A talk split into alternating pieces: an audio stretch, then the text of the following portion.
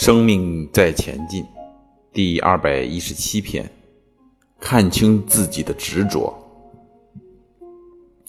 可是我们常常都想独立，想要自我。独立两个字儿啊，太敏感了。我们换个话题，人人都想要，嗯，个别、自我，这是我的，那是我的。因此，我们会发现，因为执着海边上的一把沙，抓得越紧，流得越多，然后失去了享受整个沙滩。因为执着于那把沙，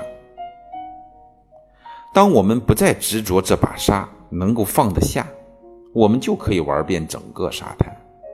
而人们就是因为执着这个有，而失去最大的拥有。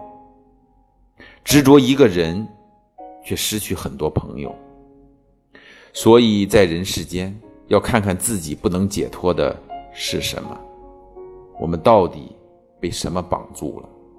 是被名誉、情爱，还是被自己什么执着的想法绑住了？我们要看清楚自己的执性、执着之特性的生命状态，然后啊。唯一能够让我们解脱的就是放下，放不下就不得解脱。所以执着这个东西啊，你是拥有它还是被它拥有？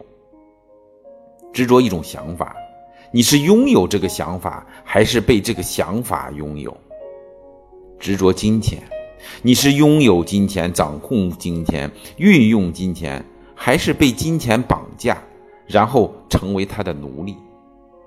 执着知识，你是善用知识、广用知识、变化运用知识，还是被一种固定的知识绑架？不是叫你不要知识，而是要成为用得了知识的人。不要拿道理来坚持那个道理，而是要你去做出那个道理，行出那个道理。